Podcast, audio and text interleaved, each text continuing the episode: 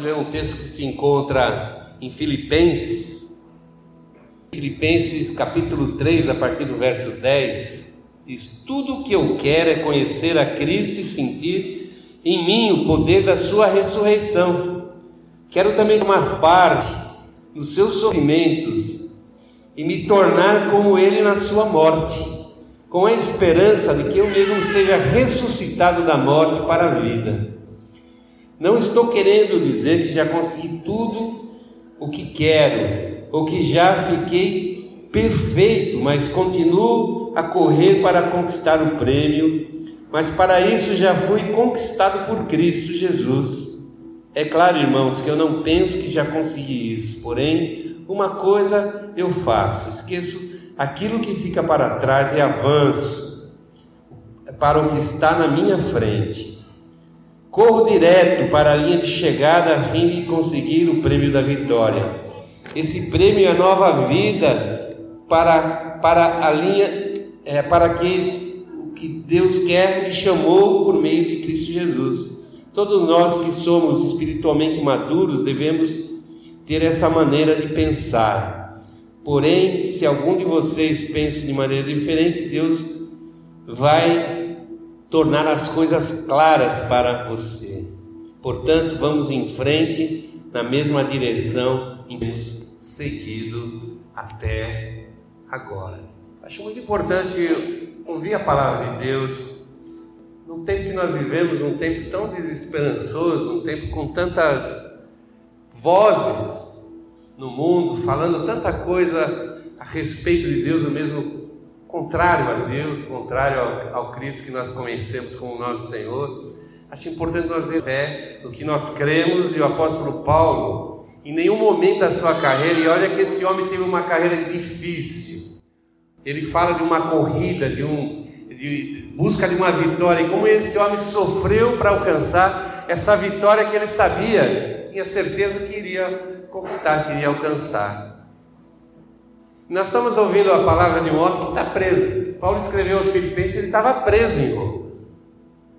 E uma prisão naquela época era um lugar tenebroso, era um, um calabouço, um lugar escuro, fedido, asqueroso, onde eles não só privados da, da, da comunhão, da participação social, mas também em muitos casos estavam, estavam privados da saúde, do, do mínimo de cuidado para alguém poder se chamar de humano.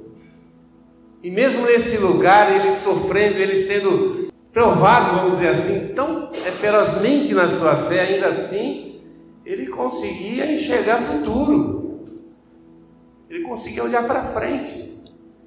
E penso que hoje, nesse último dia do ano, mesmo nesses últimos dias, para falar a verdade, temos essa Talvez um hábito de olhar para a nossa vida e olhar para trás, olhar para o nosso ano que passou. E quero, quero dizer para você que para muitos de nós o ano foi terrível de, de 2021. E todos nós, em vários momentos da nossa vida, a gente pode chegar nesse, se sentir nesse calabouço, onde estava o apóstolo Paulo, se sentir nessa prisão. Mas nunca a gente deve perder essa visão de que há sempre e para nós que cremos em Jesus, o futuro não acaba nessa vida. Na verdade, nós fomos chamados para participar de um futuro eterno na presença do nosso Deus.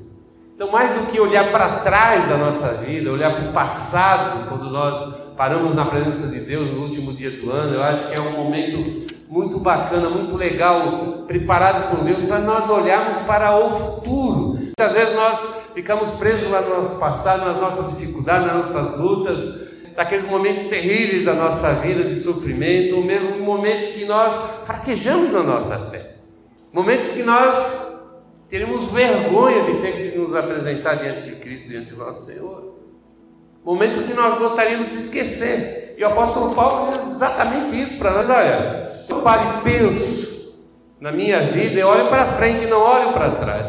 Porque o que está feito lá atrás está feito. Não tem como mudar.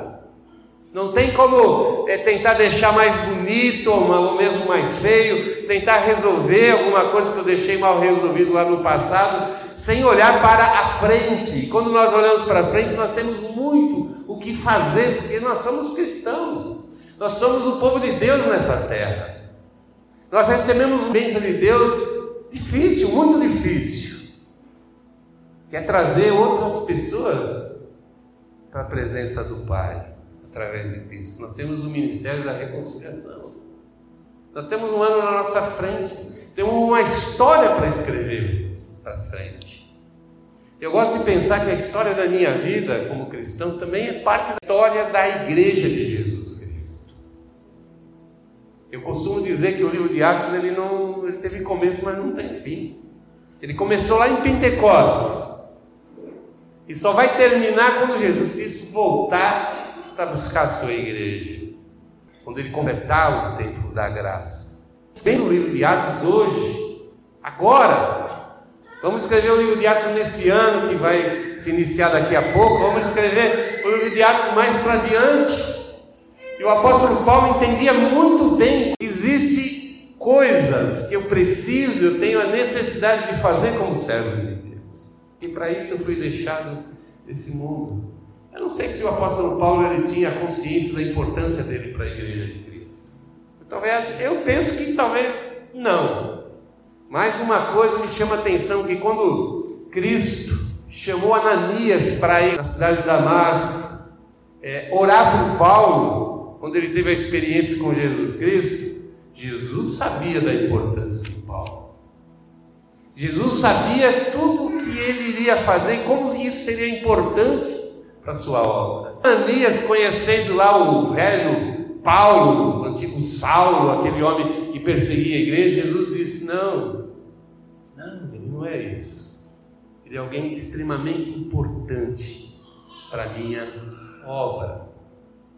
E talvez você pense que a sua vida é meio sem valor, mas que a gente não encontra, assim, um, sabe, da parte de Deus, alguma coisa que nos valoriza, a gente nos acharmos alguma coisa de Deus. Mas creia, você para o mundo, para as pessoas que estão ao seu lado sofrendo, angustiados. E nós temos que olhar entender que existe o para frente e o para frente eu faço parte e eu posso mudar, mudando a minha vida, mudando as minhas decisões, a vida de muitas pessoas. Muitas pessoas. A obra que eu tenho que fazer. É interessante que mais quatro anos depois, mais ou menos cinco anos depois, o apóstolo Paulo escreve para Timóteo. E eu imagino como é, ele era carinhoso com esse seu filho espiritual, seu companheiro de luta, de trabalho, de obra, como ele gostava desse, desse jovem, desse rapaz, Timóteo. É, esse é o último livro que ele escreveu. E as últimas coisas que ele escreveu está lá em 2 Timóteo. Pelo menos as coisas que chegaram até nós. E ele está dizendo assim que ele tinha, o tempo dele estava terminando. Né? Estava chegando o tempo do seu sacrifício final. Ele diz umas coisas aqui que ele já tinha feito. Eu fiz o melhor que pude. Disse mais: cheguei ao fim, conservei a fé e agora estou esperando o prêmio da vitória. Que bacana, né? Alguém ter essa consciência que fez tudo. Tudo. Eu fiz tudo que eu pude fazer. Fiz tudo. E agora, ele iria para a presença de Deus, e ali sim, a partir daquele momento, ele iria viver a vida que o Senhor Jesus tem preparado, não somente para Paulo, mas para todos nós. Eu quero dizer para você que nesse ano 2022, nós temos uma oportunidade de estarmos escrevendo uma história diferente para a nossa vida. Uma história que a gente pode até imaginar o final, quando a gente olhamos lá para mais para o futuro, mais longínquo, quando a gente entende que o Senhor Jesus irá nos buscar, irá buscar a sua igreja. Depende somente de, de nós. das nossas decisões. E assim como a gente decidiu estar aqui nessa noite, a gente decide permitir que o Senhor use a nossa vida. Apóstolo Paulo falou assim: Olha, eu não olho para trás, eu avanço. E o que, que ele olhava no futuro? Cada vez mais Jesus Cristo. Sentir cada vez mais o Espírito de Deus na sua vida. Ele diz: o, o, o Espírito, o poderoso Espírito de Deus que levantou Jesus Cristo das. Ele termina dizendo: Quero cada vez morrer mais com Cristo. Acho que isso é um ponto morrer cada vez mais com Cristo e ressuscitar com o Senhor Jesus Cristo. Que a gente ver isso como ponto de partida para o nosso novo ano e que a gente seja benção na vida de muitas pessoas. Quero que você pense o quanto você é importante para Deus. Ao ponto de o Senhor sacrificar o seu único filho, aquele que, aquilo que era mais precioso por você você.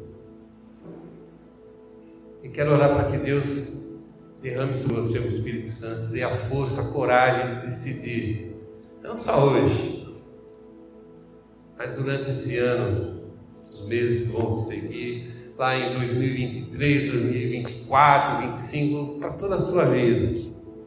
Se decidir ser as mãos e os pés do Senhor aqui na terra, levar o seu amor, a sua graça, onde quer que o Senhor te colocar.